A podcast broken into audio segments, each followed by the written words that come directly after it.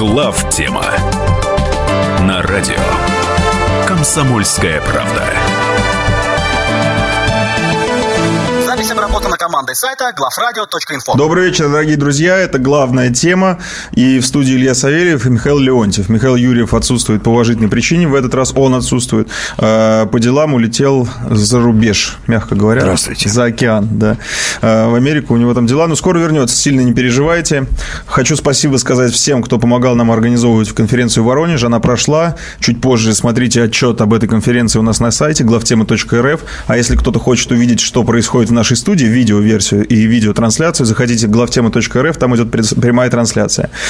Также призываю вас всех участвовать в нашем сегодняшнем эфире. 8 800 200 ровно 9702 – это наш студийный номер прямого эфира. Звоните, задавайте вопросы Михаилу Владимировичу Леонтьеву и будете участником нашей дискуссии. А начнем, я думаю, с самой такой яркой за эту неделю тему, потому что неделя не очень была такая э, звездная на события. Но Слава богу, Захарченко разразился заявлением.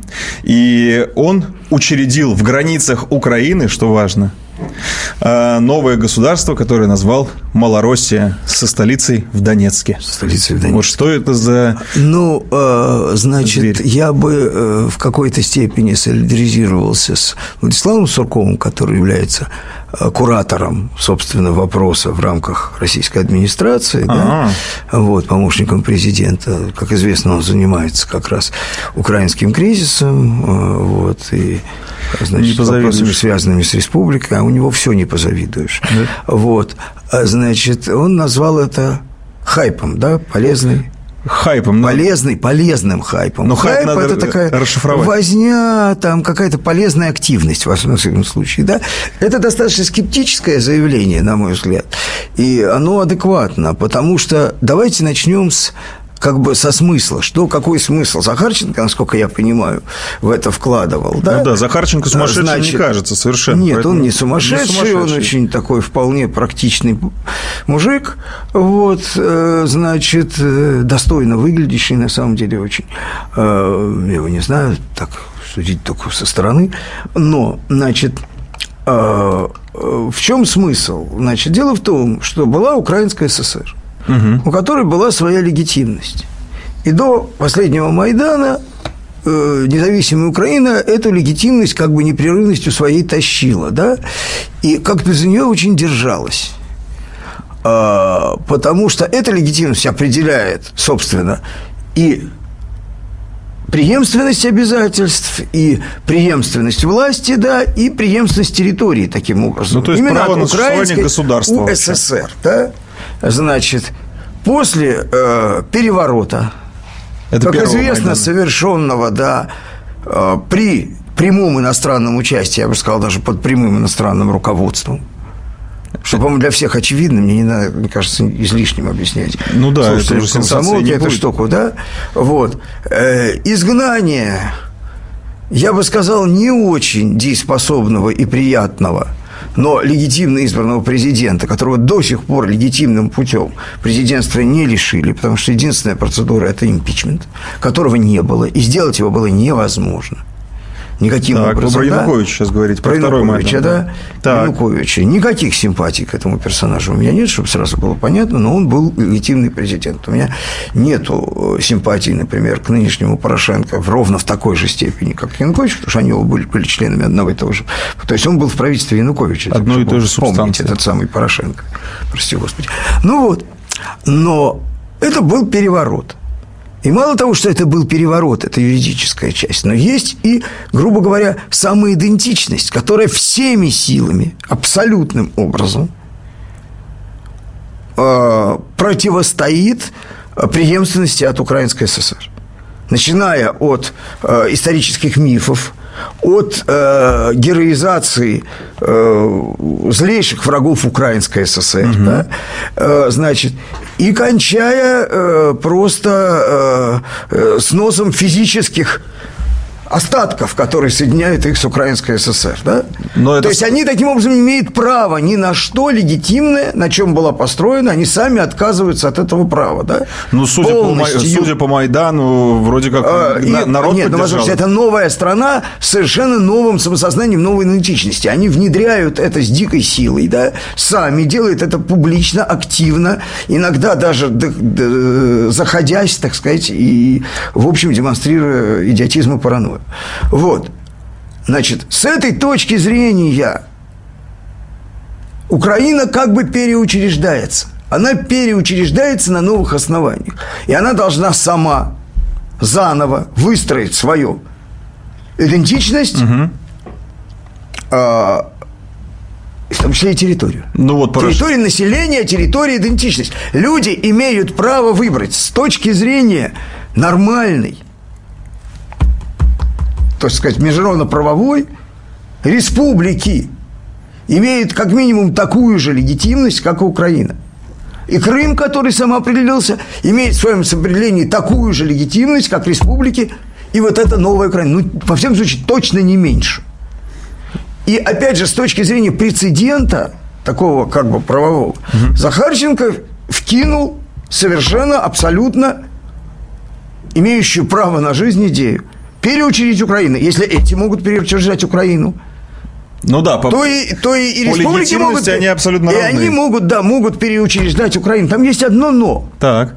По каким-то соображениям, спорным, на мой взгляд, мы в определенный момент, ожидая от Запада и от э, новой украинской власти, а точнее э, товарищ Порошенко признали легитимность. Мы же не признали, мы называли их киевской кликой, да, и не признавали а легитимность новой власти самозах... а потом провозгла... самопровозглашенной, самопровозглашенной украинской власти. Да? Не признавали, а потом признали. Почему-то начали вот, разговаривать, да. действительно. Значит, с другой стороны, то есть э, там с обоих сторон есть казусы. Казус Украины заключается в том, что Украина не имеет права вести войну на собственной территории, да, никаким образом, да, если только это не война с агрессором. Но война с агрессором, э, значит, она определяется объявлением войны, предоставлением ноты, ликвидацией посол, посольства государства агрессором, это разрывом всех там экономических связей, чего мы не наблюдаем в действительности ну, в очень большой мере. Да? Вот. То есть это такая в какой-то степени вот хайп, да, в чем хайп?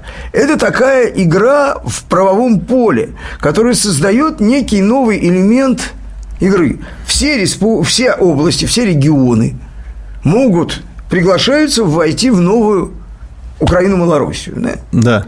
Вот. А что как бы какой оттенок в рамках своей задачи, которая у него, как я понимаю, стоит в переговорном процессе, да, а, Владислав Сурков отметил, что это подчеркивает, а, в принципе, как минимум равную, не меньшую лояльность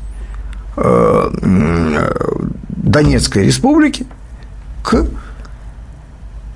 украинской государственности. Не конкретно данной государственности, а какой-то вообще украинской государственности. Потому что это, да, это э, украинская государство с точки зрения республик абсолютно нелегитимная, и они да. имеют на то все основания, так полагать, все.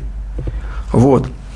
Ну, есть, Но э, вообще они типа не против. Проще вот говоря, с этой точки зрения на это надо и смотреть. Захарченко, проще говоря, предложил, предложил такую же повестку. Ребята, если вы имеете право э, учреждать новую Украину, то, и вы нелегитимны, то почему мы не имеем права этого делать? Ну, собственно, если говорить о каких-то перспективах конкретных, да, да, если говорить просто о названии, но оно совершенно условно. Название Украины, название Малороссии, они совершенно, на мой взгляд, равно правные, да, с точки зрения лингвистической, исторической и так далее, да, э, реально Малороссии, э, республики эти, вот их территории, никогда не называли. Да, не совсем да, это как раз и была Новороссия, да, Новороссия. А республики вообще были частью области войска Донского, то есть уж никакого отношения не имеющего. К Украине исторически имеет отношение Кубань, то есть ну, в смысле нет, населения. спасибо. Мы уж сами решим, не, что не, с подождите, С точки зрения да.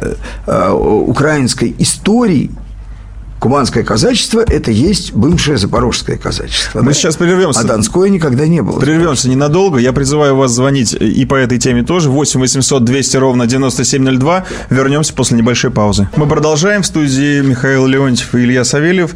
Напоминаю и призываю вас звонить нам в студию, задавать вопросы Михаилу Владимировичу. 8 800 200 ровно 9702. Мы продолжаем обсуждать новый, э, самопровозглашенный, как сейчас можно модно говорить, проект «Малороссия». И вот очень удачно сказал э, Владислав Сурков, Донецк отвечает идее Малороссии, разгорается широкая внутриукраинская дискуссия, в которой видны уровень организации аргументов и IQ спорящих сторон. Но вот Порошенко уже высказался и показал свой IQ, сказал, что сравняем с землей.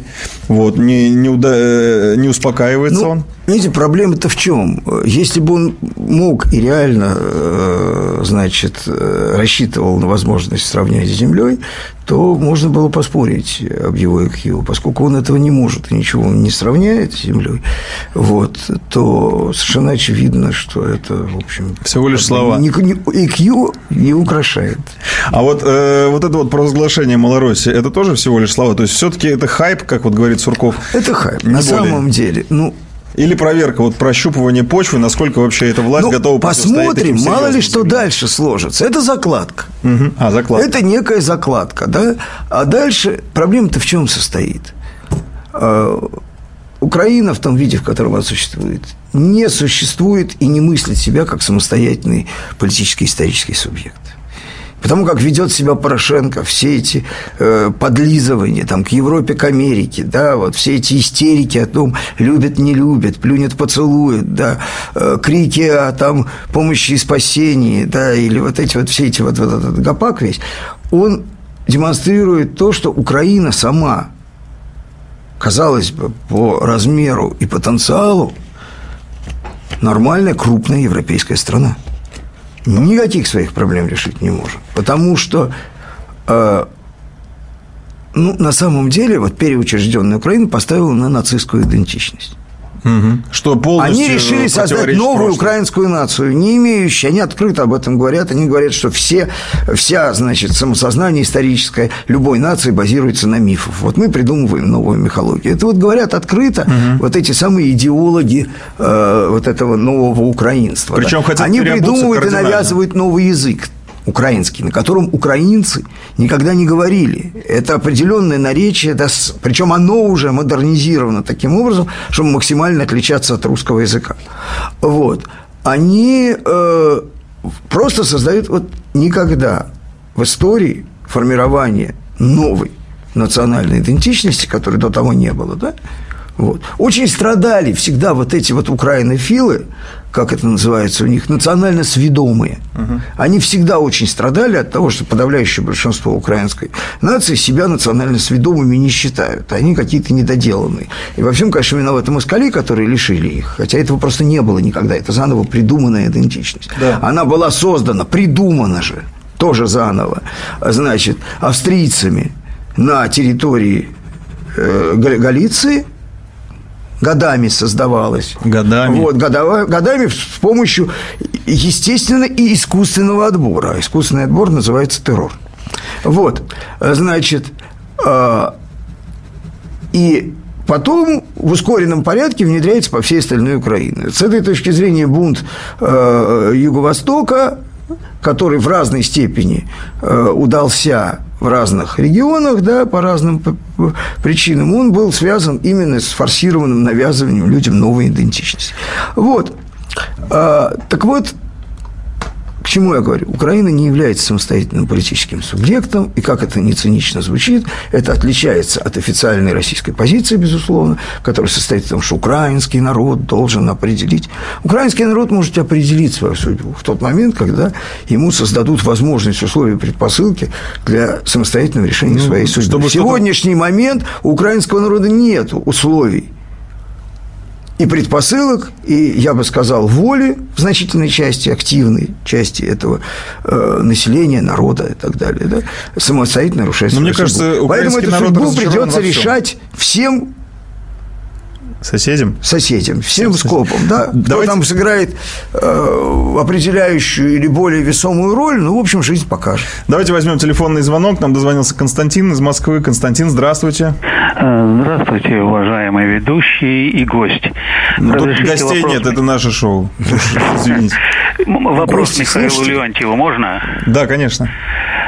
Однако, Михаил, развейте мои сомнения. Вот я только что часто назад, слушая «Комсомольскую правду», услышал, что Лукашенко подписал какую-то бумагу, по которой считает, что Крым должен быть возвращен Украине.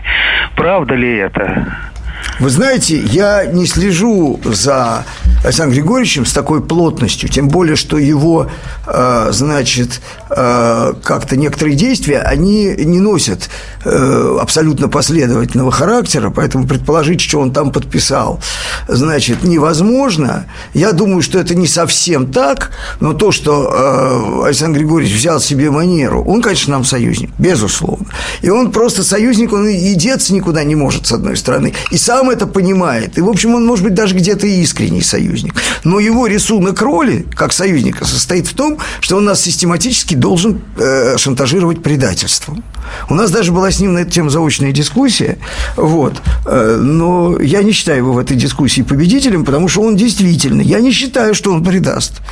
Но я не считаю приличным все время шантажировать в своих личных частных интересах э, или даже в интересах в его понимании интересов Белоруссии, да? шантажировать своего исторического э, союзника возможности, то есть, а вот будете себя плохо вести, я же вот предам, предам я.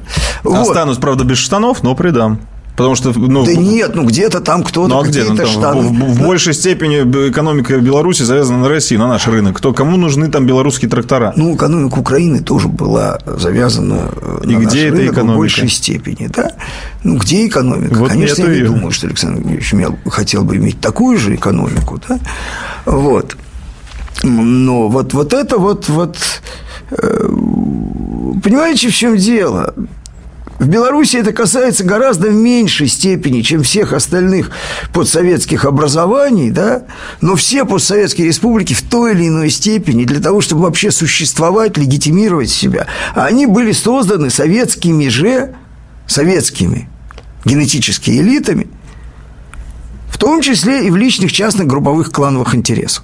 Mm-hmm. Вот они для того, чтобы легитимироваться, должны от нас отпихиваться. Они создают себе, еще раз, какую-то отдельную историческую идентичность, которая меньше их. Где-то она более адекватна, где-то она менее адекватна по разным причинам, да? Вот.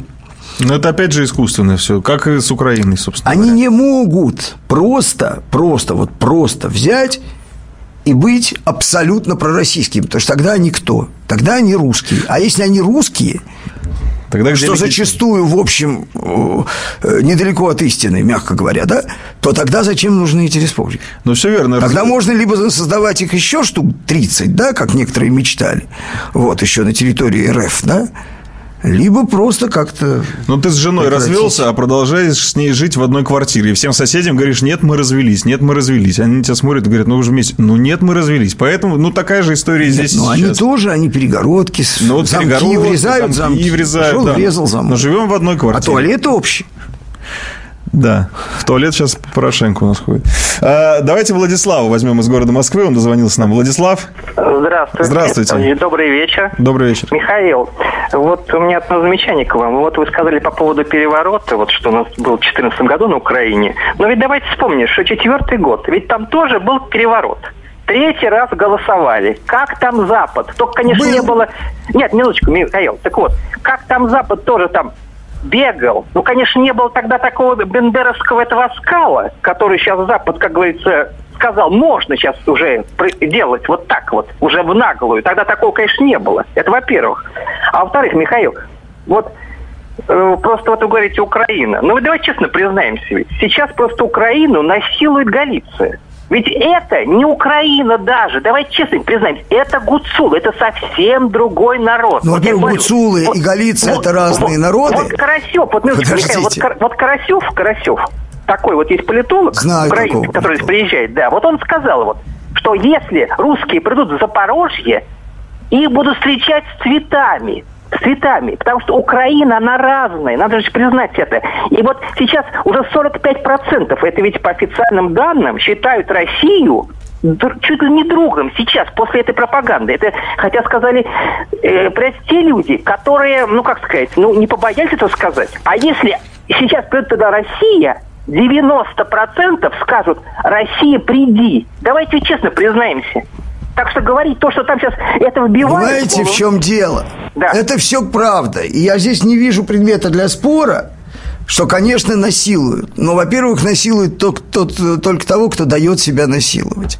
Да, поэтому тот, ведь подписал. Э, позиция России исходила в значительной степени в этом конфликте, да, в том, что мы не можем бороться за сохранение, э, значит, исторической идентичности украинского народа и за сохранение его, э, собственно, прав. Михаил да. Владимирович, сейчас прерву вас ненадолго. Да, Небольшая вместо пауза, него продолжим. Мы не можем это делать вместо. В студии Михаил Леонтьев и Илья Савельев. Мы продолжаем продолжаем. Михаил Юрьев, для тех, кто привык его слышать в это время в четверг на радиостанции «Комсомольская правда», сейчас отсутствует по уважительной причине, улетел по бизнесу э, далеко за океан. На следующей неделе будет, обещаем. Мы заканчиваем, я надеюсь, уже разговаривать про предложенное главой самопровозглашенной Донецкой Народной Республики Александром Захарченко новое государство Малороссия.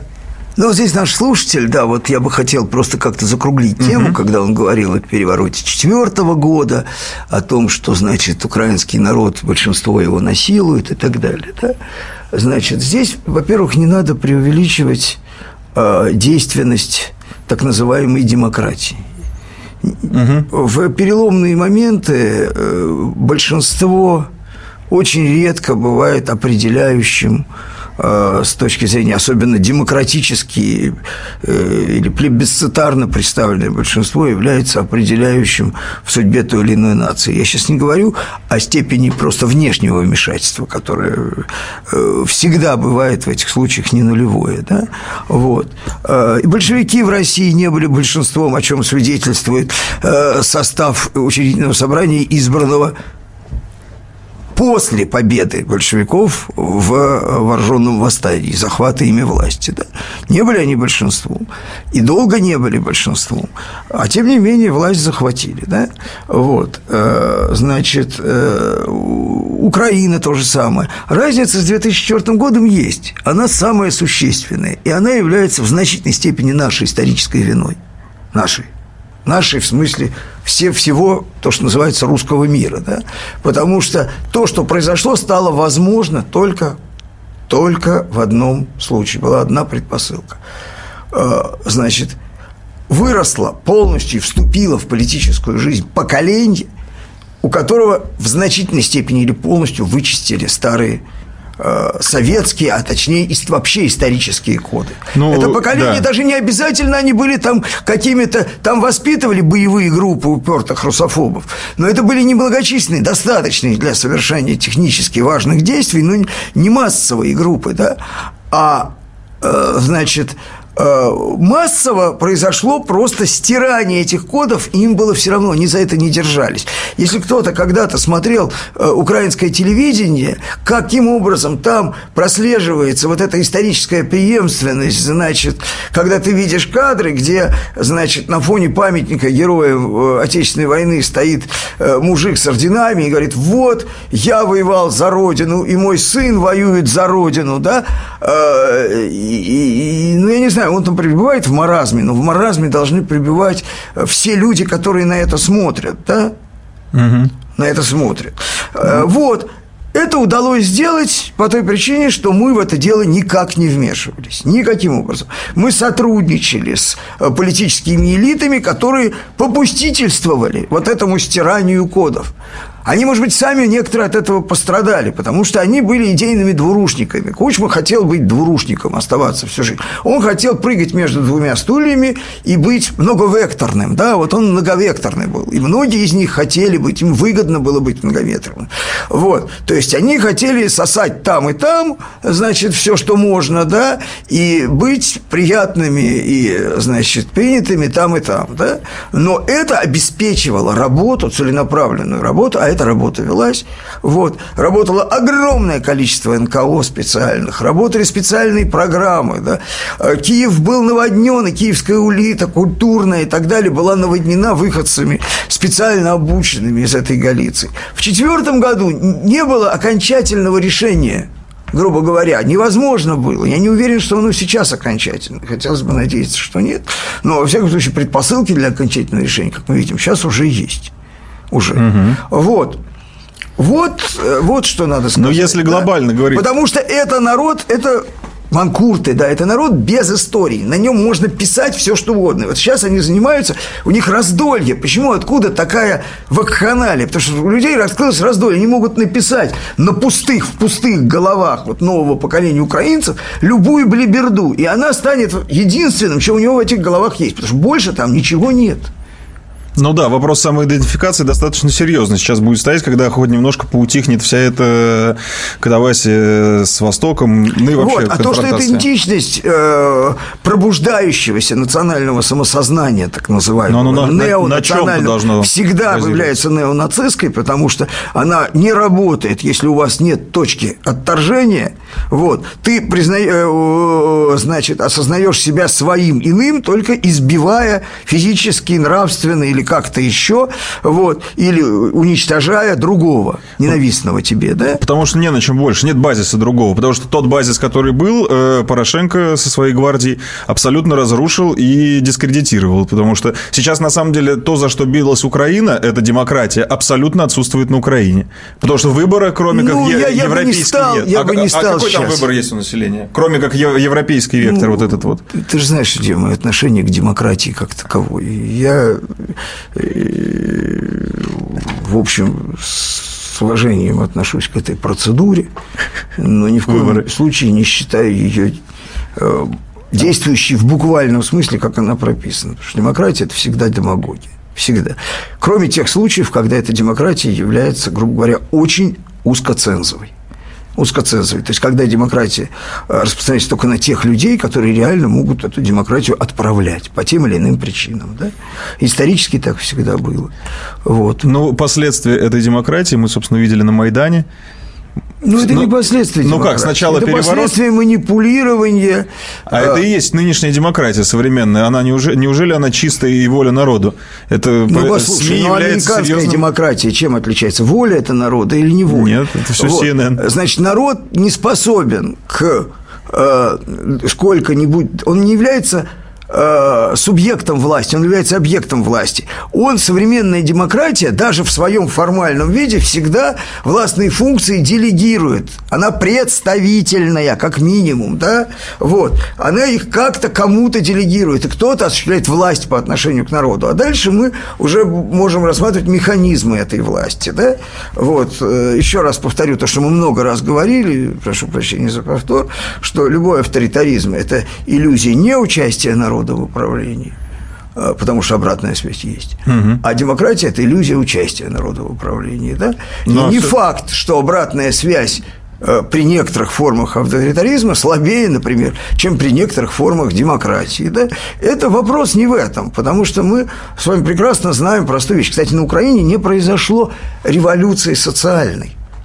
Что Там произошла революция национальная, да? А социальная что такое? Социальная революция – это уничтожение э, прежней элиты, это смена элит. Смена элит-то не прошла, элита та же осталась. А, элита Там же. очень сильно прошло перераспределение власти внутри элиты, она осталась та же. Та же олигархия осталась та же, угу. совершенно, абсолютно, да? Более того, часть представители аппарата прежней элиты остались на тех же местах, немножечко поменявшись местами. Да? Вот. То есть э, обложка изменилась. Я предлагаю взять звонок. Нам из Санкт-Петербурга дозвонился Владимир. Владимир, здравствуйте. Здравствуйте, Илья, здравствуйте, Михаил. Но и э, в подтверждение ваших слов, да, и э, в пику предыдущему звонившему, я вот э, хочу э, привести э, социальные опросы, которые мои, мои киевские товарищи озвучивали еще в декабре 2013 года. А, за а, поддержку Майдана было всего 30% вот этих людей, которые на Майдане выступали, а, против и требования разогнать э, Януковича Майдан было, выступало 31% граждан Украины, И 56%, вы только вдумайтесь, 56% говорили, что нам абсолютно все равно, что там будет, как будет, нас это не касается, все равно на нашу жизнь это никак не повлияет. Да, это вот ответ предыдущему слушателю, который задавал вам вопрос. Это вот объективная оценка, да, то есть, э, ну... Да, а, да, ну вы совершенно правы на самом деле. Да. Э, и э, о чем здесь? Что вот при этом совершенно можно сказать равновесном практически э, равновесной картине настроений общественных, да, естественно, э, побеждал тот, кто оказывал, э, значит, кто, кто поддерживался большим внешним влиянием. И факт заключается в том, что внешнее влияние и внешнее вмешательство э, на Украину так называемого Запада, вот, было в разы сильнее, мощнее, организованнее, агрессивнее, чем российского. Стоит ли этим гордиться? Я не знаю, да? Может, стоит, а может, не стоит. Жизнь покажет, да? Вот. Ну, кстати, если вот глобально и завершать эту тему про Украину, ну, Америка же, по сути, наступила в большую лужу грязи с этой Украиной, потому что, когда Россия набирала обороты, э, ввязавшись в Украину, тем самым она консолидировала нас внутри собственной страны. Там же и санкции, и импортозамещение. Ну, и а вообще... а что считать собственной страной, да? Еще раз напомню. Еще раз все время одно и то же повторяем, да? Э, фразу Жени Сабурова, который, кстати, был э, главой правительства Крыма, вот, э, одно время, такого совершенного демократа и либерала, да, вот, что он не понимает смысла выхода РФ из состава России, да, вот, потому что историческая Россия, и, насколько я понимаю, президент наш полностью разделяет это ощущение, вот, историческая Россия – это не только РФ, безусловно. Вот. А какими границами мы меряем? Советского ну, Союза давай не или будем раньше? мы сейчас не будем. Э, Хорошо. Вот этот трэш рисовать границы. Хорошо. Какими сможем, такими измеряем, знаешь. Вот. А, ну, наверное, на этом же можно на этом тему, можно тему поставить. завершить. Она бесконечна, с одной стороны, да, и поэтому мы вынуждены повторяться. Мы влипли в хайп вокруг Малороссии. Хайп, да, мы немножко стали... хайпа. Не... Давай выбираться да. из хайпа, что у нас? Как говорил Дружко, да, хайпанули немножечко. У нас впереди небольшая пауза, после чего я предлагаю поговорить э, об отношениях России и Америки в свете назначения, возможного, возможного назначения нового посла. А вас, уважаемые слушатели, я призываю присоединяться к нашему э, разговору 8 800 90, 200 ровно 9702. Это телефон прямого эфира, а плюс 7 967 200 ровно 9702 это WhatsApp и Viber. Ваши сообщения я вижу, читаю. Э, как только пойму, что вы вклиниваетесь в нашу беседу достаточно активно, сразу начнем зачитывать. А пока ненадолго прервемся. Запись обработана командой сайта главрадио.инфо. Мы продолжаем. Михаил Леонтьев и Илья Савельев в студии. 8 800 200 ровно 9702 это телефон прямого эфира. Звоните, с удовольствием возьмем звоночки, поговорим на интересные темы. А сейчас, э, как я уже анонсировал, Джон сменил Джона. Джон э, Хансман вроде как э, сменит на посту посла США в России Джона Тефта. Вы кого-нибудь из них хорошо знаете? Вообще виделись? Нет, э, не, не с тем, не с другим. Не знаю совсем. Потому что я знаю, что Тефт, Наш друг Тефтом... Миша знаком с Тефтом, насколько мне известно, и даже поддерживал с ним какие-то, в общем, неплохие отношения. Вот. А, про Тефта можно сказать только одно, что, находясь на этой должности в период э, резкого ухудшения отношений российско-американских и постоянного, он в это никого своего заметного вклада не внес совсем. Ну, ну, совсем не внес. Он, на самом деле, просто карьерный дипломат. Он осуществлял, очень в отличие от Макфола, который угу. как раз фигура антидипломата. А Макфол это было что? А Макфол начинал здесь, работал в Карнеге, когда э, я с ним, кстати, э, довольно а много общался, он это, оказывается, запомнил, а я нет, это он мне напомнил. Он чистый такой политолог. Он политолог, и он Россию знает и понимает времен 90-х, когда они здесь всех воспитывали, и когда он считал, он считал, что он абсолютно органично встроен в российскую э, политическую тусовку. А на самом Но деле это была нет. ельцинская тусовка. Нет, часть тусовки осталась. И он автоматически, он не мог не продолжать с ней тусоваться, да? Ну, понятно, ну, люди, он в стране и так далее, да? И то, что он этим противоставлял себя стране, большинству тем, что он просто, просто подставлялся и проигрывал, он понять не мог.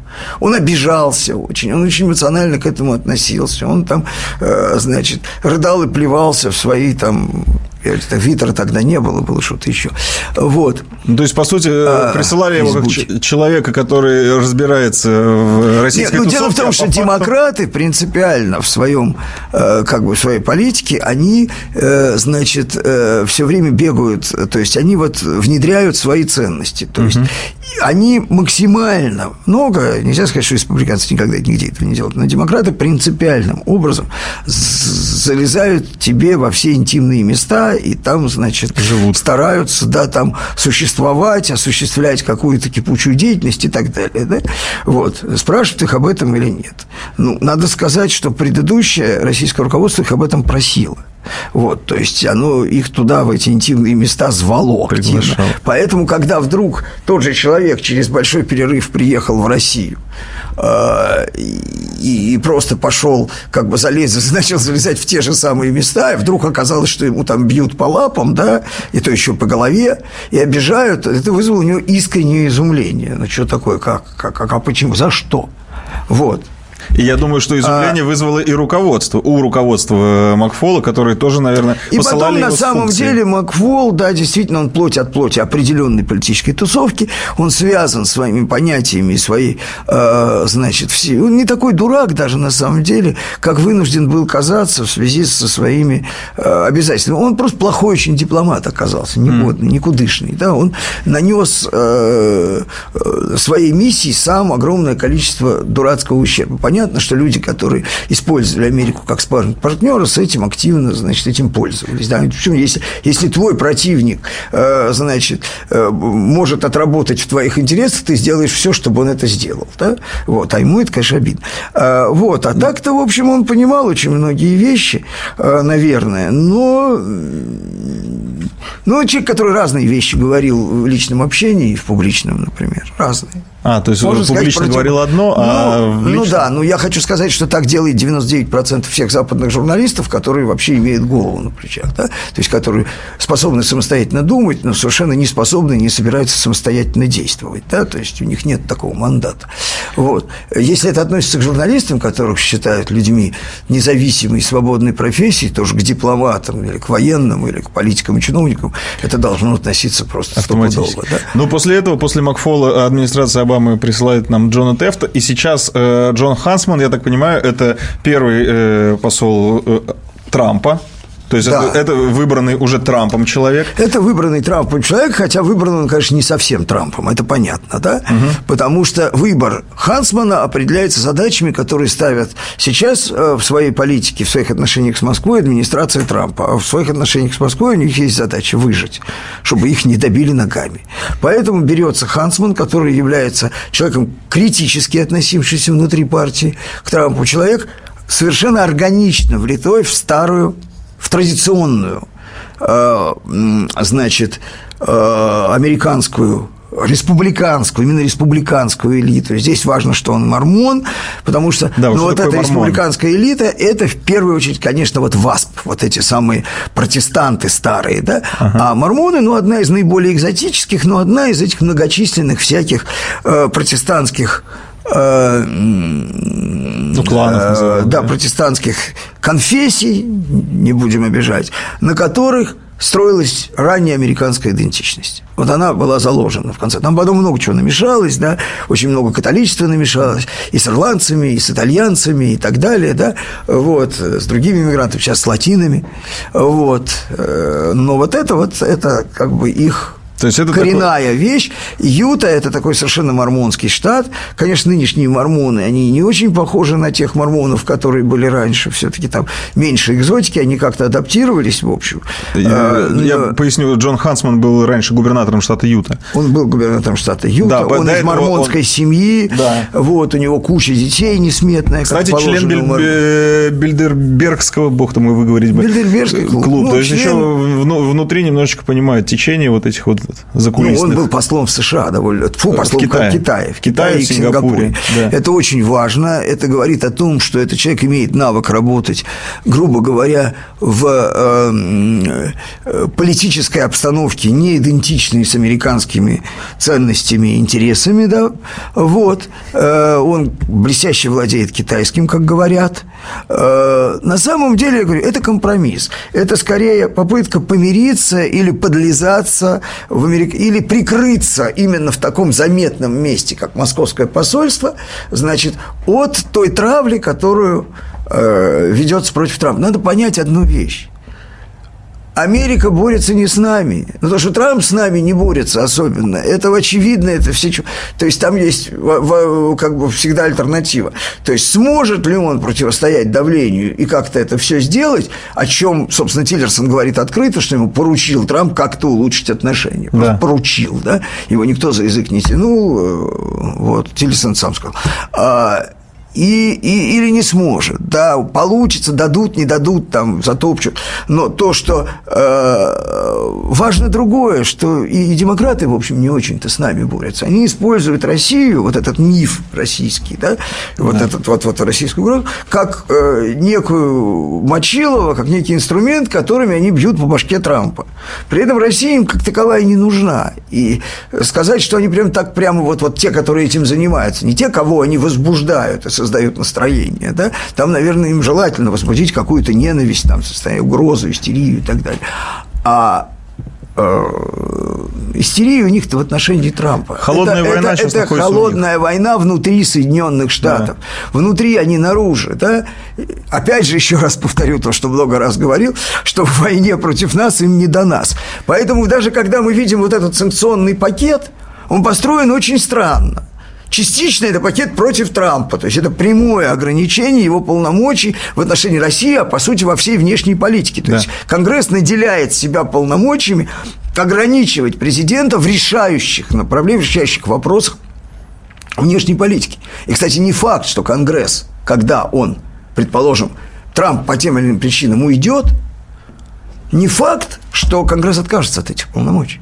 Вы поймите, здесь ситуация разная. Раньше – да, мне говорят многие, что... Ну, и бывало так, тысячи раз в Конгрессе там э, ограничивали президента. Там это, ну, обычно это бывало тогда, когда президент принадлежит одной партии, а большинство в одной или двух палатах, да, принадлежит другой партии. И тогда это форма межпартийной борьбы, которая в Америке всегда была. Да? Значит, ограничить президента, значит, пытаться его как это мутузить и мытарить на этих ограничениях, он будет бороться с этим. Да? Здесь же ограничения во всяком случае в Сенате, они э, выглядели как абсолютный межпартийный консенсус. Угу.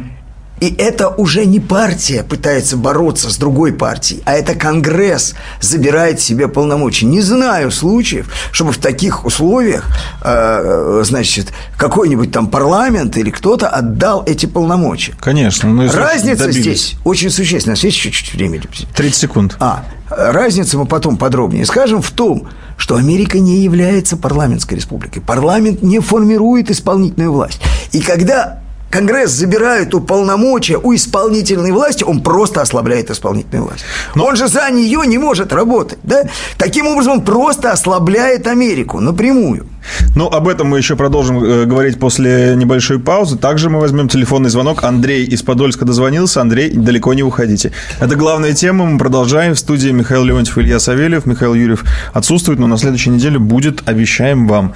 Э, как, ну, мы продолжим про Америку, мы прервались. Про мат да? пару слов. Ну, да, здесь такая была красивая была. новость о том, что, ну, не знаю, кому красивая, кому не красивая, что 73% по опросам значит, в новостях было, употребляют мат.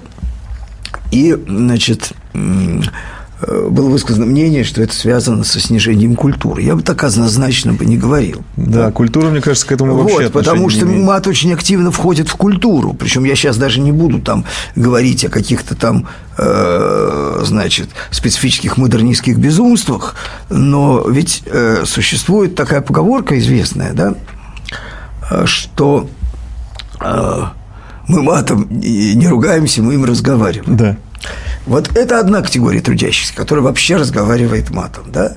Вот это явно, в общем, категория, связанная с культурой, безусловно, да.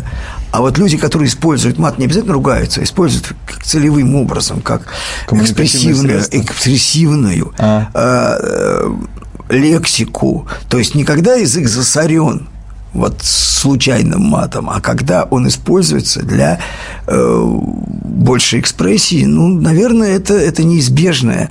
Э, все, что существует в современной культуре, оно в нее оно ну, в нее внедряется, оно ей адаптируется. Как... И есть огромное количество людей очень культурных, которые грамотно к месту и вполне красиво употребляют мат. Мы все... Поэтому, когда вот этот опрос, он сам по себе не репрезентативен, потому что группа людей, э, значит, употребляющих мат, они очень сильно отличаются. Я бы не стал углубляться в эту тему, я просто вспомнил только что недавно прочитанную, кстати, в «Комсомольской правде» анекдот, э, что, э, значит, прежде чем запрещать мат, надо было бы отремонтировать дороги. Ну, этим все сказано, правда. можно и закончить. Да, я считаю, что 73% 70% значит, в этом опросе признали, что Вася, разговаривают ты был мать. неправ, что вылил меня за шиворот свинец. Вот, вот. 73% э, признали, что они э, ругаются матом, употребляют его, а 27% э, просто постеснялись об этом сказать вслух. Мне да кажется... нет, может быть, я думаю, что есть категории. Ну, есть, наверное. Я, я даже знаю таких. Ну, вообще, мы живем в век, когда за максимально короткое количество времени нужно передать максимально большой объем информации. Ну, уж мат – это универсальное средство для этого. Да. Для реализации. Никогда еще три буквы не вмещали столько смысла сообщений. Да. Но ну, вернемся, э, хотел сказать, к нашим баранам. Нет, к послам. Из... Вот, вернемся, кстати, через мат. Да. Прошу прощения, который я употреблять не буду. Значит, вернемся к американской политике. Когда мы говорим о, вообще о американской политике в отношении России, в первую очередь, но не только в отношении России, э, значит, дело в том, что надо понять, что трамповская политика в значительной степени конспиративная. Когда он, например, что-то сказал, а потом как бы отполз в сторону. Сказал, отполз в сторону. Вот. Какие-то действия делаются только специально специально с единственной целью, чтобы отстали. Я не говорю правильного, четкого матерного слова, которое гораздо э, более точнее да, определяет этот вот яркий пример. Этот, это, э, это действие, да, вот. Но вот я хочу сказать, что в значительной степени Трамп и его команда зачастую сами себя, грубо говоря, обслуживают. Угу в максимально возможно мягкой форме для того, чтобы окружающие не сделали это в жесткой. Вот. И когда окружающие набегают с целью, вот уже, грубо говоря, их э, обслужить, у них уже готово. все уже, уже все. Уже все, обслужено. все действительно все уже обслужили. Ну, это как тот вот. самый удар, авиаудар в Сирии по авиабазе. Вот это яркий числе, тому пример, чтобы вы понимали, о чем речь. В том просто. числе и удар по авиабазе. Очень многие вещи связаны там с... Э, вот ты начал говорить про эту самую собственность, ну, идея сама да, это мы вне эфира собственности по... дипломатической, да? Да, по Она была полностью обамовская, то есть это была выходка э, абсолютно публичная. Э, заметьте, Обама не стремился никаким образом, ни к какому э, усилению санкций. Это было видно но он мог бы это сделать, да, довольно быстро. А, он хотел произвести максимальный публичный эффект. Поэтому немножечко. Выбрал, выбрал действие абсолютно публичное. Ну, понимаете, это ты можешь человека заказать, отравить, предположим, да, там, или долго травить, последовательно добиваясь его гибели или нанесения колоссального ущерба его здоровью. А ты можешь просто прийти там и шлепнуть его грязной тряпкой по лицу. Да? Вот это была попытка э, шлепнуть грязной тряпкой по лицу. А в нынешней ситуации это превратилось в некий актив. Так, в, в отношениях, поскольку урегулирование отношений с Россией является чрезвычайно проблемным, уязвимым, таким стрёмным моментом для администрации Трампа, то вот это действие, которое ну, на самом деле, особенно ничего не стоит. Оно является в дипломатическом языке выражением, ну, это хулиганство, на самом деле. Просто хулиганство в чистом виде, да. Но его можно как-то дорого продать, обменять, да. Поэтому с этим тянут чрезвычайно. Ну, что, казалось бы, легче взять и отдать э, здание, да, там, вернуть да, конечно. Те, тоже, что им, им все равно им не воспользоваться. И мы здание. тоже тянем, потому что мы тянем. непрерывно увеличиваем вес этого, э, значит, декларируя э, то, что мы сделаем симметричный ответ, да, э, американцам, если они не предпримут шагов, да? Но мы им помогаем, в том числе дорого продать. Давайте возьмем телефонный звоночек. Андрей уже, мне кажется, пока висел, уже провисел да. квартиру и машину. Провисел. А, да. Андрей, извините за задержку, да. слушаем вас. Добрый вечер, Илья, Михаил. Ну, знаете, я полностью согласен, что, конечно, ни сенаторы, ни президент в Америке не играют роли. Это просто марионетки. А там правят другие силы. И вот то, что назначение этого мормона, господа, это очень жесткое и очень страшная секта. У нас еще есть такой есть Уоррен Баффет, который э, глава э, церкви сатаны в Америке, а у нас он прекрасно существует. Поэтому у меня очень опасное предположение, что именно на нас давят такие силы, извините, господа, что, можно сказать, даже сатанинские, можно сказать, вы таким теологическим языком. И поэтому я говорю, с нами надо быть очень аккуратным. Все это мягкая сила, которую мы уже знаем, как проявили против Горбачева, Ельцина и прочих. Вот я боюсь, как бы сломали нашего президента, потому что наезды, извините, я уже говорил, Киссинджера 20 22 раза, это неспроста. И поэтому, господа, очень опасная ситуация, и я боюсь, что нас они дожимают. А вот до какой степени, я не знаю. По-моему, или полностью нас уничтожат, или мы будем воевать с Украиной всю жизнь. Вот объясните, Михаил, что здесь есть? Серьезно, да, во-первых, не надо прям так уже кошмарить мормонов. Э, ну, я не могу сказать, что мне прям вот так дико симпатичны мормоны.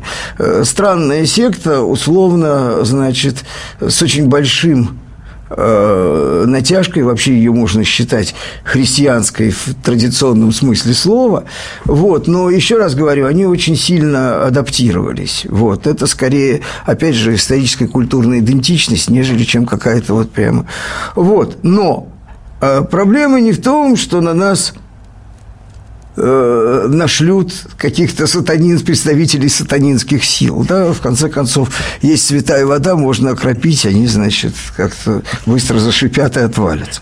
Вот. Это как раз легко Чеснока решается. А проблема в том, что э, э, нас втягивают в противостояние, в котором, ну, проиграть мы не можем, на самом деле, но в котором мы, как они считают, не можем выиграть. Потому что есть вариант ничьей, он всегда остается.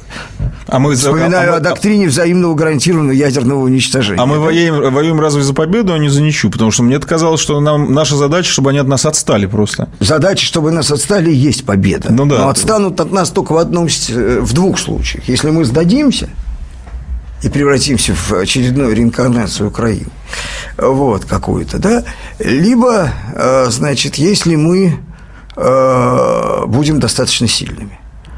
А для того, чтобы быть сильными, нам нужна другая экономика. А другой экономики мы пока не строим. Не строим. Некролог. Да? То, что мы делаем с экономикой, недостаточно для того, чтобы обеспечить ту политику, на которую мы решились или нас вынуждают ее проводить. Это я сейчас не буду, да, вот обострять специально, но вот этой экономики, этой экономической политики для этого недостаточно. Поэтому Поэтому и существуют санкции, только поэтому.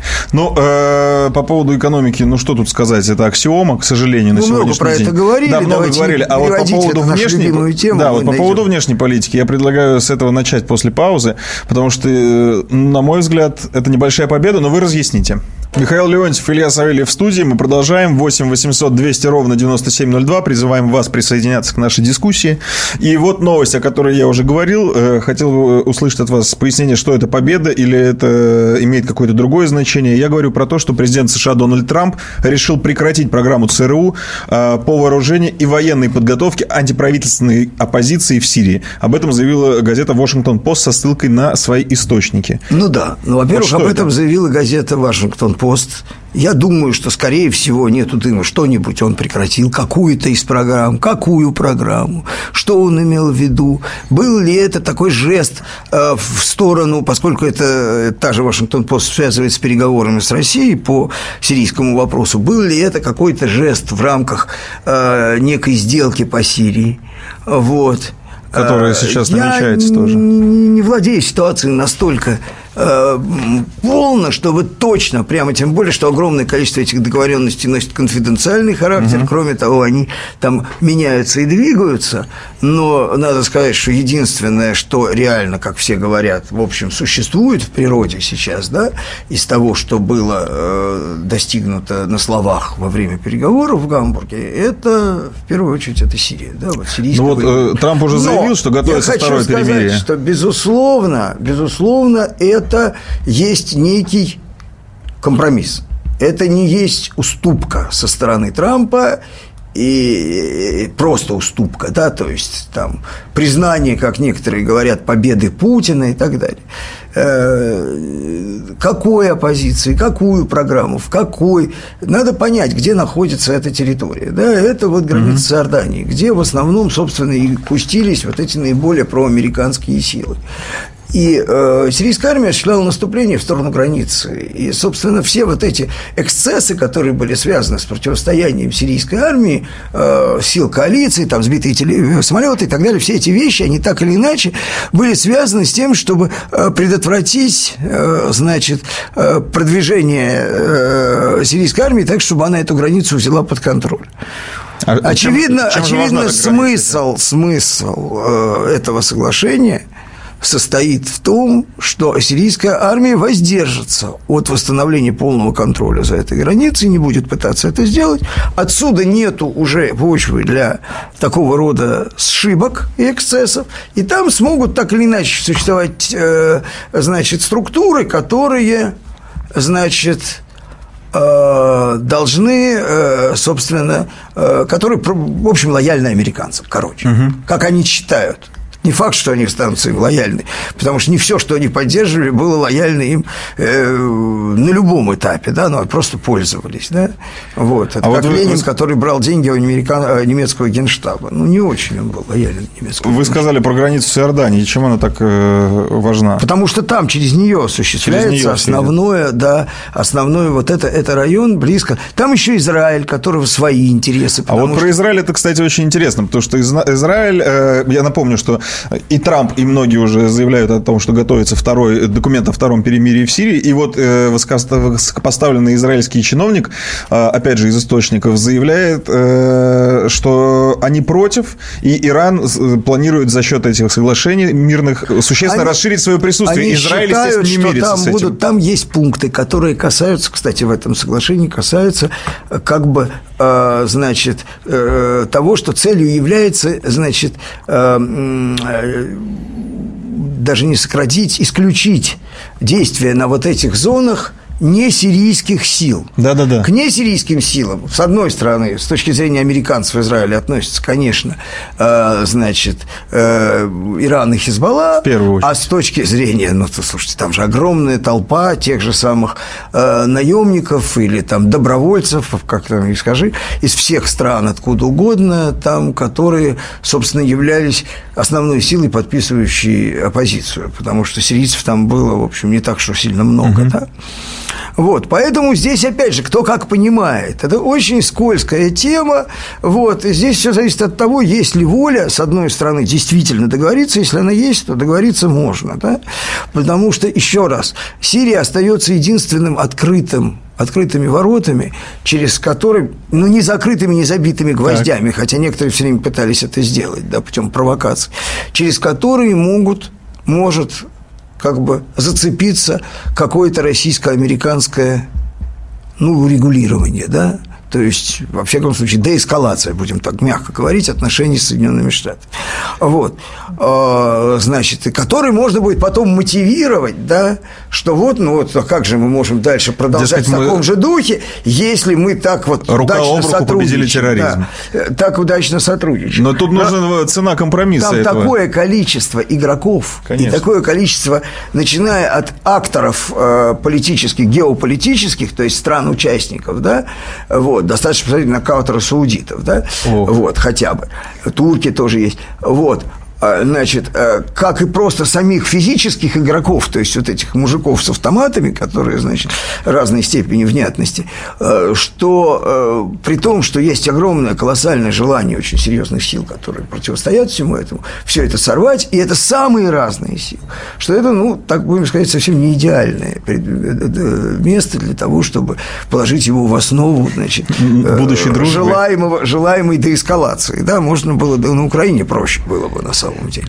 ну, то есть, э, нету такого понимания, что американцы сейчас взяли вектор на выход из Сирии. Все-таки они будут э, цепляться по да максимуму нет, за... Да нет, они, они туда пришли, они очень активно разыгрывают курдов, эм, тоже есть самые разные концепции про то, что дальше будет с курдами, да, вот, они пришли в регион, они там залезли туда лапами, они оттуда не уйдут, и они точно оттуда не уйдут, пока там есть постоянное базирование России. Угу. А поскольку постоянное базирование уже является, не является предметом обсуждения, оно есть и будет, это понятно, да, то значит, из региона они не уйдут.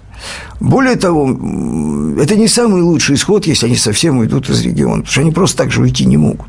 Они никогда не уходят просто так. Они уходят, оставляя после себя такой бардак, что всем остальным его расхлебывать очень долго надо. Да? Угу. Это вот и есть как бы элементы управляемого хаоса, который собственно, это же республиканская генетическая идея. Ее всегда толкали вот этот, э, значит, управляемый хаос на Ближнем Востоке, доктрина нового Ближнего Востока, да, да, который да. должен вырасти из этого хаоса.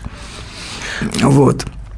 А вот э, кто там сейчас является в Сирии союзниками американцев? Кто с нами там понятно? Израиль играет свою Ну, они играют с курдами, свою они Курды играют раз. с курдами. С Израиль так все. или иначе, особенно при Трампе, скорее союзник американцев, безусловно, хотя нам он тоже вроде как бы не противник, да? Ну, вот двухвекторный вот. Израиль, назовем его так. Э, значит, э, э, Просто складывается ощущение, что они там одни. Слушайте, ну у них у них все, здесь союзник, здесь не союзник. Вот, Американцы вот. совершенно свободны, они даже с Ираном союзничают активно, там по разным, э, то есть активное, то есть даже было военное, ну не знаю, была ли там физическая координация, но сотрудничество по факту было очень во многих местах.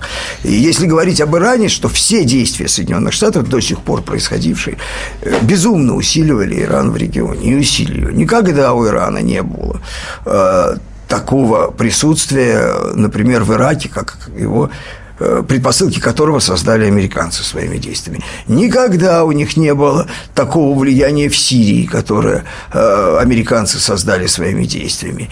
Никогда не была так уязвима Турция, которая для Ирана не является, конечно, прямым лобовым противником, но прямым союзником тоже не является. Но опять же, вот эта складывающаяся коалиция Турция, э, Катар, значит, Иран, совершенно немыслимое, казалось бы, да, вот, при нейтралитете, кстати, некоторых довольно интересных игроков, вроде там Омана и, и Кувейта, да? Да-да-да. Вот, про Ирак уже мы не говорим.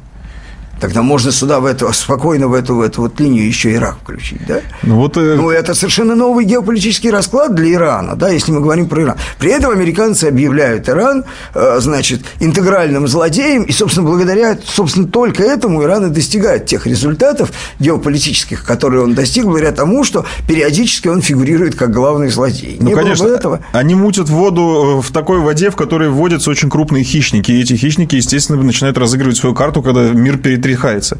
И ну, никто, кто там хищник? Ну, кто? Иран тот же самый.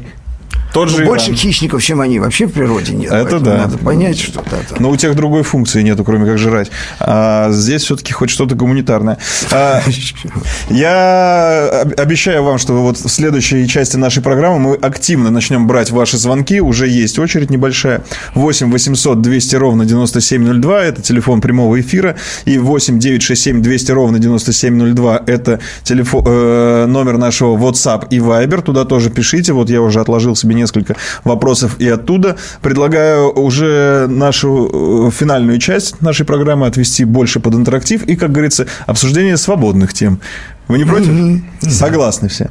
Ну что ж, друзья мои, еще раз 8 800 200 ровно 9702. Звоните, задавайте вопросы. Михаил Леонтьев с удовольствием ответит на них. А пока прервемся совершенно ненадолго. Мы продолжаем. Михаил Леонтьев, Илья Савельев в студии. Напоминаю, наш телефон 8 800 200 ровно 9702. Как обещали, э, эту часть, финальную часть нашей программы, не переживайте, это еще продлится какое-то время, без паники, мы отдадим э, больше под интерактив. И вот вот нам уже дозвонился Геннадий из Ставрополя. Геннадий, здравствуйте. Да-да, добрый вечер. Здравствуйте. Михаил Леонтьев, добрый вечер, Савельев. А, у меня вопрос... У меня вопрос такой. Михаил э, Леонтьев как-то высказывался в 2016 году на главтеме. Если мы переживем 16 год, то мы... И слава богу, что как бы а, Михаил Юрий говорил, что мы где-то в Сталинграде, под Сталинградом, вы не могли бы добавить... Дескать, 16-й год переломный. Да, да, это был переломный год. Может быть, уже пора туда плевать, не только нам, но нашим союзникам туда плевать. Ну, как, походу, как мне кажется, что Америка перед ходом половая тряпочка зашел, вытер там ноги и дальше прошел. Как бы они бы что-то пытаются делать, а вроде бы как ну, вроде бы пытается потуги. Ну, ну, как бы Трамп говорит, что добавляет туда ну вот надо Америке вернуть там величие, там бывало ну, какое-то там. Ну, надо бы, наверное. Ну, ну понимаете, в чем дело? Мы видим прекрасно, на каких настроениях Трамп пришел к власти, да, вопреки воле главных инструментов формирования американской политики, американских выборов, то есть партийной системы, э, институтов, э, всех институтов СМИ, вот, я думаю, что если у Трампа не получится, не понятно, что у него может получиться на самом деле, но если у него не получится то, что он обещал, то это будет колоссальный политический кризис, гораздо больше, чем приход самого Трампа для Америки. Я э, вижу, вот Америка, которая занимается внутренней гражданской войной, холодной пока, да, вот, она это ненормальное состояние для страны. Абсолютно ненормальное. Но ненормальное состояние для да, страны, когда не весь истеблишмент пытается сбросить собственного президента. Только этим и занимается. Но он пытается не просто сбросить собственного президента, он, э, значит, э, пытается уничтожить, э, таким образом сбросить президента избранным не подавляющим, но таким вот я бы сказал, морально-трудовым большинством Америки, да? Не креативным. То есть коренной, коренной Америкой, да? Э, значит, э, и что оно будет делать? Э, в стране, где, кстати, огнестрельное оружие распространено. Просто откат-то намного страшнее будет, потому что если они откатятся и вот будут ну, недовольны трудно, те, кто ходит с ружьями... себе представить, что следующая, значит, волна американцев – проголосуют за идеального кандидата американского истеблишмента, да, то есть за традицию, вернется, грубо говоря, в стойло, да? да. Очень трудно себе представить, что это произойдет. Что там произойдет, еще раз напомню, когда, э, значит, э, Советский Союз разваливался – нам тоже казалось, что уж самое, ну да, экономика, у нас трудности в экономике, но уж политическая система у нас монолитная. Э, может, она кому-то была и не очень приятной, но, тем не менее, она монолитная, и хрен ты ее двинешь. А именно она, собственно, развалила, развалив все остальное. Да? Вот. Причем именно силами политического истеблишмента, потому что э, политический истеблишмент решил слить страну. Да? Когда мы видим, что американцы делают, я вот начал говорить о том, что они объективно ослабляют Америку как мирового игрока, э, вот своей э, борьбой против Трампа, потому что, значит, это же не просто так, это симптом, которого раньше в Америке не было. И э, я опять же вот использую, может быть, свою же метафору из э, Однаки, из телевидения, э, что американцы готовы были убить и убили Линкольна. Это была настоящая гражданская война. Они готовы были убить Кеннеди и убили его. А Трампа они убить не готовы. Точно. Никто Трампа убивать не собирается. Ну, вот. Но они готовы убить себя. Они при Кеннеди, не при Линкольне, они не готовы были убивать себя. Никакой угрозы Америке как, как стране вот это не несло, да, не угу. было ее, этой угрозы, на самом деле. Там имидж страдает, конечно, когда у вас убивают президента, да, вот. А, хотя в XIX веке, собственно, он особенно даже не страдал от этого. Так, это было вообще Слово в порядке вещей. было не очень вот. А, а страна сама по себе от этого не ставится на грань э, гибели, да, угу. то, что американские институты абсолютно больны, это видно сейчас, да, и как это дальше потечет, какой рисунок будет дальше развития этой болезни, совершенно непонятно. Вот. Что касается нас, ну, в той части, в которой это связано с сопротивляемостью нашего социального организма, мы неплохо пере, пока переносили все это давление. Я хочу сказать, что если те санкции, которые сейчас планируются, там есть очень много аспектов, мы о них говорили, связанные с американскими компаниями, с американским, с э, полномочиями президента, с антитрамповской политикой и так далее. Но там есть одно. Вот нынешние санкции, которые сейчас, они секторальны. То есть вот здесь они действуют, а здесь не действуют. Ну, примерно понятно, где они не действуют. Да? И э, санкции, которые пытаются нам ввести, вот которые разработаны, они интегральны. Они просто превращают весь российский бизнес в изгоев, в прокаженных. И все, кто занимается бизнесом в современной глобальной экономике, должны на всякий случай от всех русских бежать, сломя голову, чтобы, не дай Боже, там, не коснуться, не заразиться и так далее. Вот, вот. уж спасут это нашу экономику. принуждение, это очень серьезное, конечно, на самом деле не надо преуменьшать, это серьезная угроза, но это принуждение нас к проведению совершенно другой политики. Вот в этом случае, да. в отличие, никакой Кудрин, блин, ни с какими своими реформами просто даже не сможет рта открыть, потому что для них не будет воздуха никакого, да? Это будет другая жизнь. Будет вот. хорошо, но тяжело. И Очень я тяжело. думаю, что э, здравые люди в американском истеблишменте, если он совершенно уже не сбесится вот в стате этой холодной войны, они прекрасно понимают, что им ничего хорошего от принуждения нас к этой жизни. Но мы только точно не станем. светит. Точно. Вот. Мы только станем сильнее. Я предлагаю продолжать дальше двигаться по вашим вопросам, чтобы как можно больше количество людей успело их задать.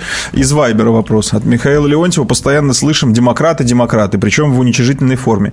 А сам господин Леонтьев кто? Монархист, поскольку это сегодня модно? Это Юрий из Нижнего Новгорода задает вам вопрос. Значит, нет, я не монархист, хотя к монархистам отношусь к уважению. Я считаю, что монархия построена на э, традиционном обществе с традиционной легитимностью, то есть надо, чтобы э, подавляющее большинство населения верило, что монарх – помазанник Божий, да, что власть от Бога, да, иначе тогда с какой радости. Мы имеем в виду, кстати, между прочим, в данном случае, не какую-то там конституционную монархию, которая никакая не монархия, да, угу. а я имею в виду именно вот нормальную монархию с самодержцем, да, вот. Э, нелегитимная власть никого и никаким образом не укрепляет. Откуда взять монархическую легитимность, мне непонятно.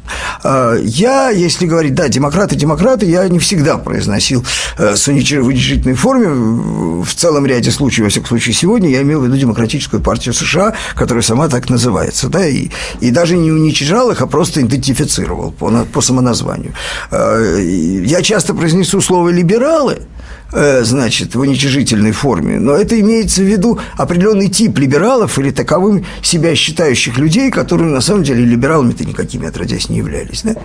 Вот. А что касается э, социального устройство, которое кажется мне, предполагается мне адекватным в будущем мире, это точно не демократия потому что для демократии нету предпосылок в среднесрочной перспективе в том виде, в котором она существовала.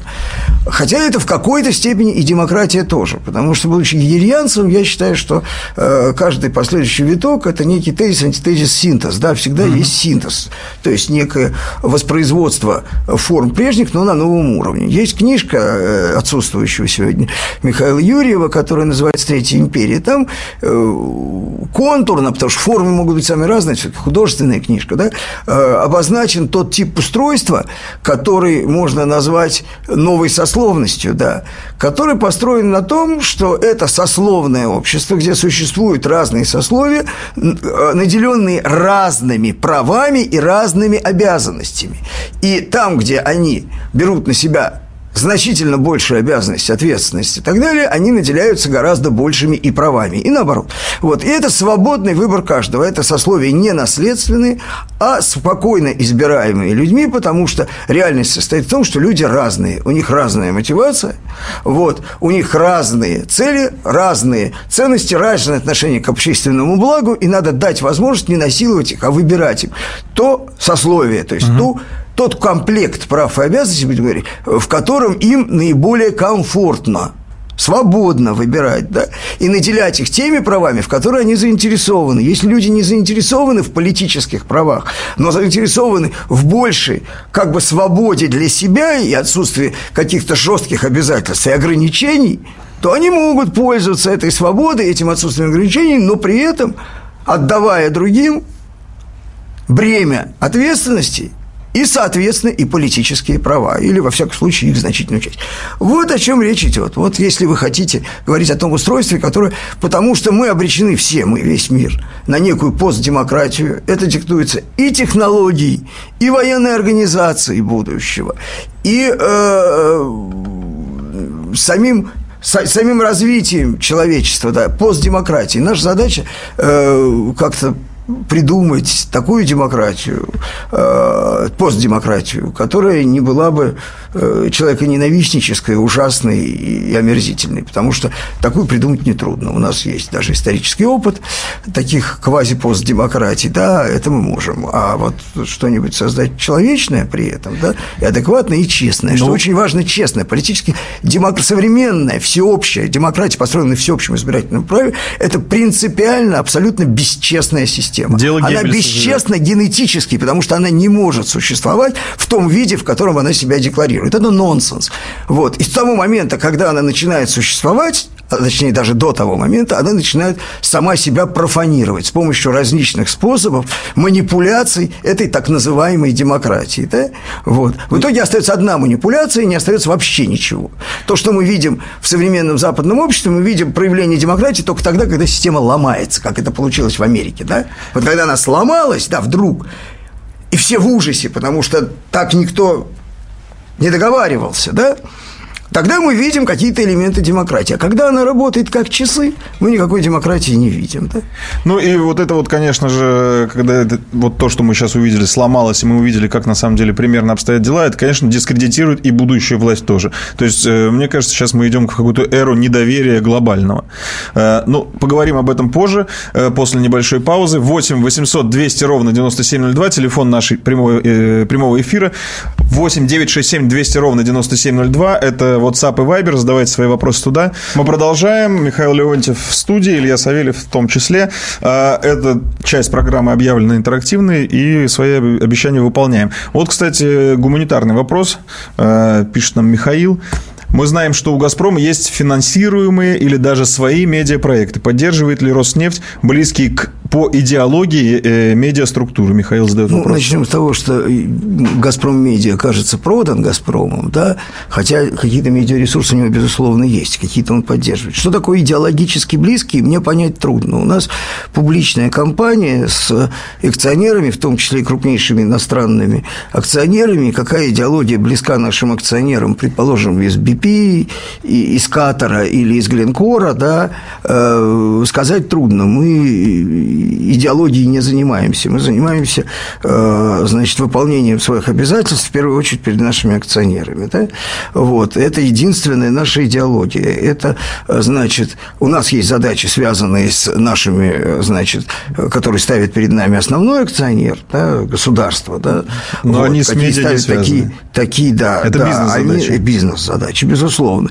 И есть задачи, а, которые не противоречат, безусловно, не должны противоречить задаче главного акционера. То есть это задача э, защиты прав и э, максимизации э, и выгоды для наших всех акционеров. Вы идеологическую функцию на себя не берете, и вы, занима... вы занимаетесь бизнесом, а не политикой. Конечно, говоря. конечно. Да?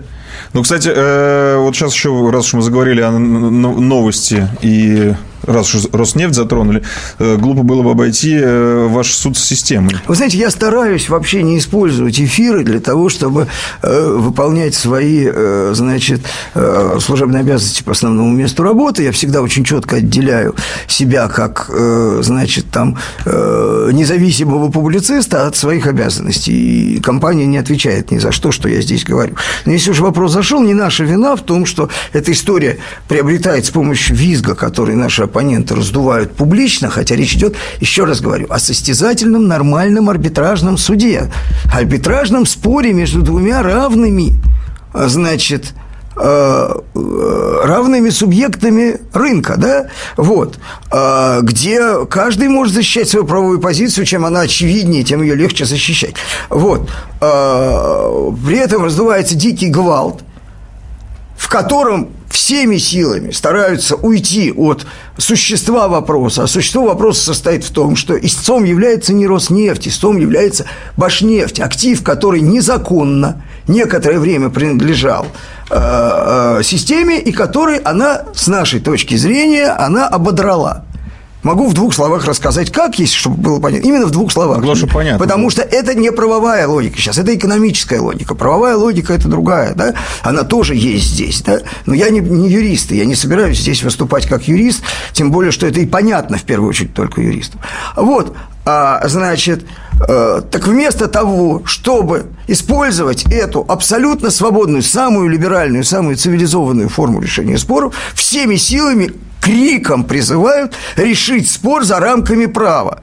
Вот. Для этого нагнетается вот эта истерия. Размещаются статьи, в том числе в иностранной прессе, за деньги. Размещаются статьи, которые порочат страну, между прочим, за одну. страну уже не жалко, да? Э, не достанешься ты никому. Вот. Э, дискредитируется суд и оскорбляется, что говорит о том, что истцы не собираются, то есть ответчики, прошу прощения, ответчики, не собираются судиться в суде. Ни в этом, ни в каком другом, потому что в этом случае ты не будешь э, просто, просто угу. гадить и травить судью, да, вот.